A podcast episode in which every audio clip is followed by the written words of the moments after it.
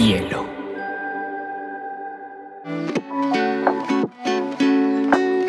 Hola, bienvenidos a Te Cuento News, un espacio donde analizaremos las noticias más importantes del mundo digital y la Web3 en menos de 20 minutos.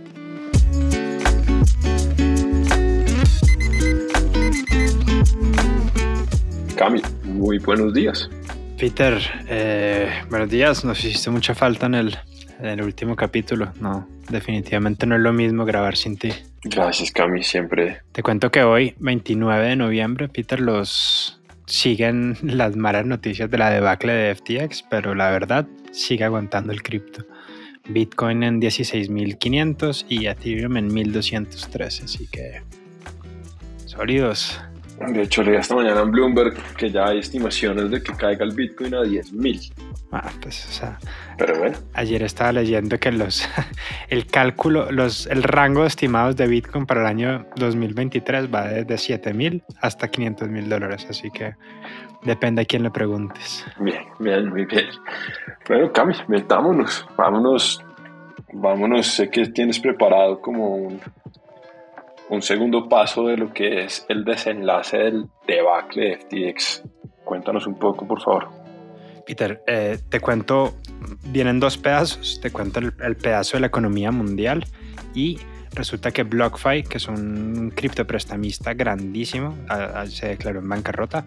Esto es una debacle, ellos tenían un montón de activos en, en, en FTT, en FTX, así que pues es baila. Binance eh, anunció un fondo de un billón de dólares para ayudar como a, a, a recuperarse la economía cripto. Esto todo lo anunció CISET, de quien hemos hablado aquí, que es como el CEO de Binance, Xiao Zhengping, y, y todo el mundo como que, wow, este tipo es el salvador del cripto. Y a la siguiente, o sea, al día siguiente publicó un tweet diciendo Coinbase no tiene los activos, no tiene las reservas de los activos. O sea, como empezando a, a, a, a, quedarse con el monopolio de los, de los exchanges y se armó un problemón porque salió el CEO de Coinbase a decir aquí están mis reservas, está todo bien, no señor, no venga aquí a, a, a, pescar en río revuelto y le tocó borrar el tweet, hacer otro tweet pidiendo permiso, entonces pasó de, de héroe a villano en, en un tweet. Te cuento, lo mejor de todo es que Sam Bankman-Fried todavía no ha ido a la cárcel y mañana se va a presentar en una conferencia del New York Times con, o sea, en una de libros, así que probablemente sea la conferencia más con más visitas en, en, en los últimos tiempos. Crypto Twitter está enloquecido con esto. Eh, así que Peter, esto es el, el, un poquito el coletazo del huracán FTX. ¿Qué más hay por ahí? No, pero cuéntanos, que, que, sé que también preparaste que este coletazo, entonces JP Morgan, Lemon Cash, cuéntanos, metámonos de una vez por ahí. En todo, perfecto. Entonces te cuento que JP Morgan, JP Morgan es, es ha sido famosamente, como te gustaría a ti, sub y baja con su opinión de cripto. Eh, a veces sí, a veces no. Ya tienen un desk destinado al, al, al, al, estudio de activos financieros, de activos digitales. Y anunció que el 2023 va a ser inevitable que la regulación una el mundo cripto con el mundo con el mundo CeFi, de finanzas centralizadas. Así que es súper emocionante.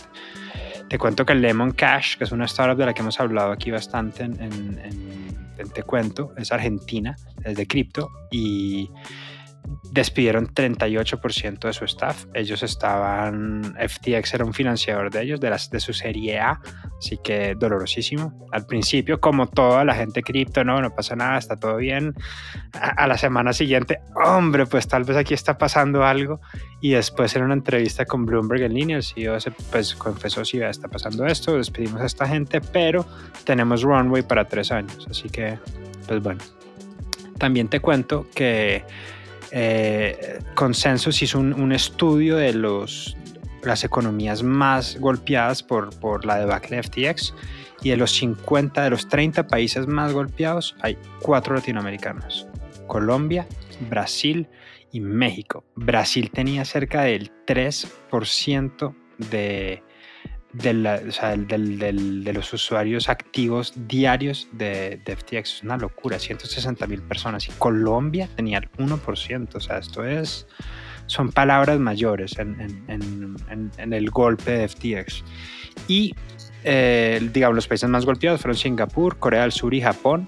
Y también te cuento en algo que me, me, dolió mucho leerlo y es que una de las economías más golpeadas por la debacle de FTX es África.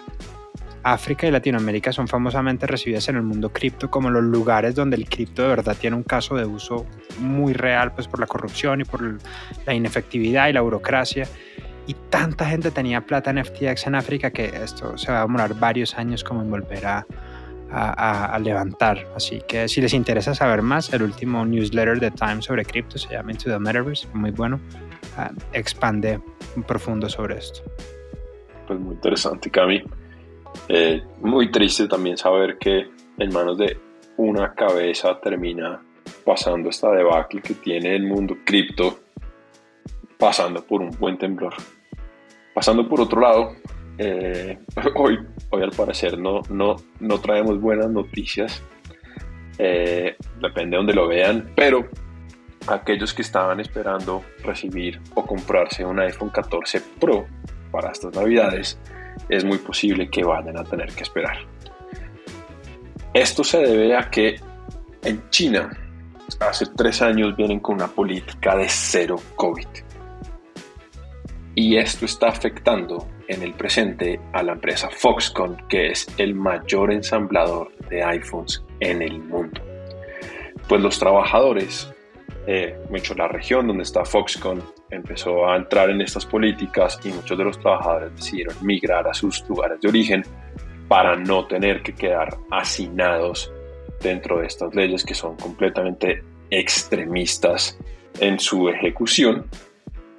Pero no solo eso, Cami, te cuento que además Foxconn, en una, en una movida por buscar que los trabajadores se quedasen, empezó a prometer bonos monetarios que, según los mismos trabajadores, no han sido cumplidos y por ello también los trabajadores que están en planta están en protestas frente a su empleador. Ya se estima que la escasez del iPhone 14 Pro puede llegar a 6 millones de unidades eh, y pues tomará un tiempo, posiblemente un par de trimestres, para poder ponerse al día con la demanda mundial. Peter, los, los, también a quienes quieran conocer más los videos de estas protestas son impresionantes. Eh, y creo que esto ha ido escalando y en China están viviendo un momento bastante problemático en cuanto a las protestas de la gente con, con Xi Jinping. Esto no se había visto nunca, o sea, es, creo que esto levantó pues o, o, o puso en el, en, el, en el discurso público un tema bien, bien, bien interesante alrededor de la manifestación de las protestas en, del público en China. Chévere. Peter, eh, para, digamos, aligerar un poco más las cosas, eh, creo que vale la pena hablar del dramón que se está armando en Twitter desde que llegó Elon Musk.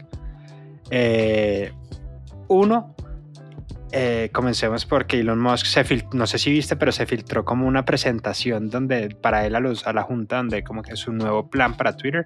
Básicamente quiere crear contenido. Aquí hemos hablado que quería recrear Vine, quiere darle más plata a la gente que hace YouTube y quiere volverse una plataforma de pagos.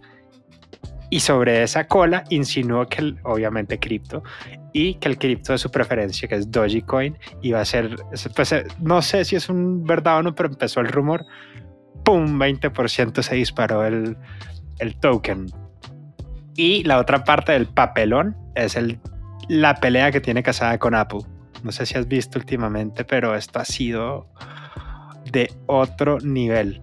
Que salió a decir que ya prácticamente Apple no estaba patrocinando la plataforma. Y bueno, cuéntanos un poco de eso. ¿Qué hay ahí?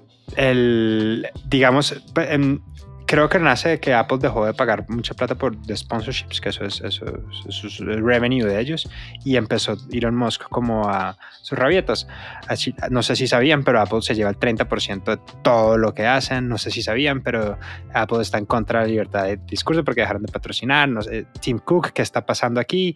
Empezaron pues a taguearse y esto ha sido nada, pues el, el, Kardashian Keeping Up with Elon Musk es la nueva, es mi nueva serie preferida. Muy bien, muy bien, ya veremos qué nos traemos. De hecho, estaba leyendo, Cami, que las pérdidas de Musk en Tesla por haberse metido a Twitter ya superan los 100 mil millones de dólares. Habiendo dicho eso, también como para, para algo que le resaltan mucho es, pues se fue la mitad de sus desarrolladores y la plataforma sigue funcionando tranquilamente. Así que, no sé, creo que eh, eh, vale la pena mirarlo con, como desde las dos perspectivas. Por otro lado, eh, Irlanda multa a Meta por filtración masiva de datos en su plataforma de Facebook. Entonces Meta no sale de una para meterse en otra. Esta investigación se abrió tras revelarse que había un conjunto de datos personales de Facebook que habían sido expuestos en un portal de hackers.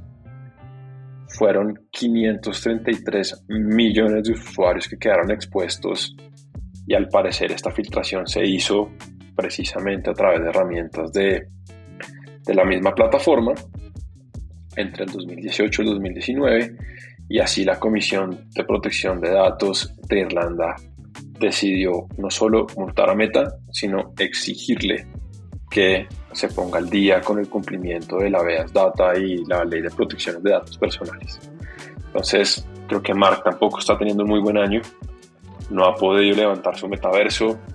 Eh, los inversionistas no le han, digamos que es, no, han reflejado esa, esa, proyección que tenía con la empresa y pues ahora le cae otra vez una multa con su ya conocida mal uso de datos de sus usuarios en sus plataformas. Ahorita, ahorita que empiecen a vender NFTs en Instagram, va a ver que se levanta todo vuelven a, a all time high. sí, cómo no.